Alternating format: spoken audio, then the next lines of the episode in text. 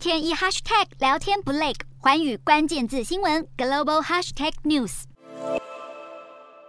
根据世界卫生组织最新统计，全球在非洲以外，总共有将近三十个国家通报超过一千个猴痘感染案例。欧洲是目前猴痘传播最快速的地区，其中德国已经累计超过百例，而且感染者全都是男性。葡萄牙和西班牙也累积到两百例上下，英国更是突破三百人感染。英国当局已经把猴痘列为法定传染病，要求医生发现疑似案例时必须向上通报。至于加拿大政府，则是针对英美和澳洲等二十多个国家发布了二级旅游警戒。WHO 也表示是。现在的主要传播途径依然是人与人的身体接触，目前还不建议针对猴痘进行大规模的疫苗接种，要观察这波罕见传染的后续变化。